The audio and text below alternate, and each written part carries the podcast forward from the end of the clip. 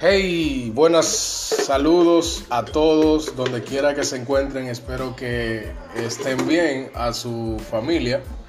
Yo ahora estoy en la cocina y mientras estoy lavando unos trastes, ahora me quedan los calderos.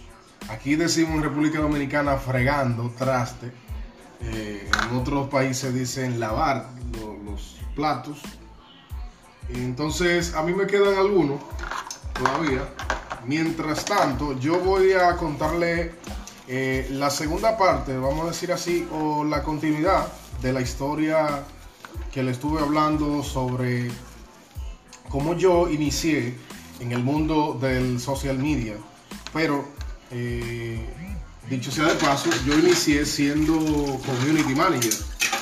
Eso fue la primera, mi primera experiencia, vamos a decir así. Inicié siendo community manager sin saber lo que era en realidad un community manager. Para si usted no sabe lo que en realidad es un community manager, un community manager es un manejador de contenido, es alguien que está que es el responsable de una comunidad digital en este caso. Entonces, eh, por ejemplo, aquí se cree, eh, vamos a decir, o creo que dentro del mundo de los medios digitales, community manager viene a ser la palabra más común o más conocida. Entonces, se le llama community manager aquel que maneja redes sociales, aquel que, que diseña, aquel que crea página web, aquel que maneja página web, aquel que hace eh, copyright, aquel, aquel que crea contenido, aquel que toma fotografía, que edita fotografía. O sea, la gente tal vez por hacerlo un poco más fácil, a todo le ha llamado community manager. Pero en realidad community manager es como la parte, es como lo más básico de todo el trabajo que conlleva una comunidad digital.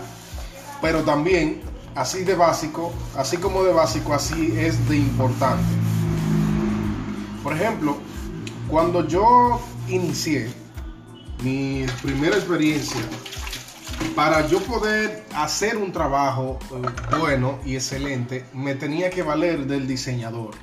El diseñador, en este caso, me decía, Irving, ¿qué vamos a hacer eh, esta semana en las redes sociales? Ah, yo le decía, mira, esta semana vamos, en este caso, como yo manejé por primera vez una empresa de productos farmacéuticos que distribuía productos farmacéuticos, yo tenía que buscar qué era lo que estaban compartiendo las marcas más prestigiosas que tenía esa distribuidora farmacéutica y cuál era lo que, cuál era la línea que yo tenía en, la, en sus redes sociales para yo también eh, guiarme de esas publicaciones y de su lineamiento para yo entonces publicarlo o darle repost en, las redes de, la empresa.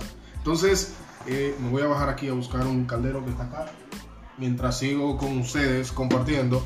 Entonces, yo eh, decía, mira, eh, esta semana vamos a hablar sobre la importancia de la piel sana, especialmente distribuida por, eh, eh, o sea, siguiendo los parámetros y recomendaciones de X marca, para no darle payola aquí a ninguna marca per se. Pero era una marca en específico en ese momento. Entonces yo le decía, sí, mira, vamos a hablar esta semana la importancia del cuidado de la piel. Eh, vamos a celebrar, por ejemplo, esa vez yo creé, yo creé un hashtag llamado Somos Familia, como parte de, de la filosofía de la identidad que también fui, fui, fui parte de la creación de la identidad de ese momento. Entonces, toda esa, toda esa destreza sobre las ideas de contenido que hace el community manager, comencé a desarrollarla en esa experiencia que, que un cliente, mi primer cliente, me permitió sin yo tener, sin yo tener conocimiento. Simplemente yo investigaba qué estaban haciendo las marcas que ese cliente distribuía y seguía. Y desde ahí lo usaba también para crear contenido netamente originales. Bueno, dado eso, le, había dicho también que yo había hecho un curso de, desarrollo de página web. Entonces, dado a la necesidad de que yo tenía que valerme del diseñador gráfico, obligatoriamente yo dije, pero ven acá, yo no puedo buscar otro cliente. Sí, porque yo no soy diseñador. Yo hice un cursito de página web, pero eso a mí se me olvidó. Yo no soy diseñador gráfico. Entonces, ahí fue donde como que algo en mí despertó y dijo, pero ¿por qué yo no me pongo a estudiar diseño también? Vamos a aprender varias cosas. Y ahí fue donde comencé, descubrí Canva.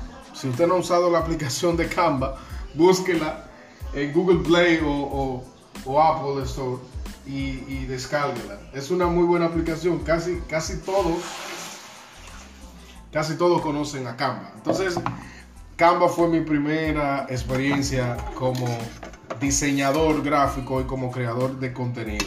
Señores, eh, estos podcasts son cortitos, así que lo voy a ver en otro momento, me van a escuchar en otro momento. Soy Irving Manzueta, gracias por estar aquí. Invita a otro compañero a que escuchen mi historia de cómo inicié y cómo me convertí en el profesional que soy hoy día. Los veo.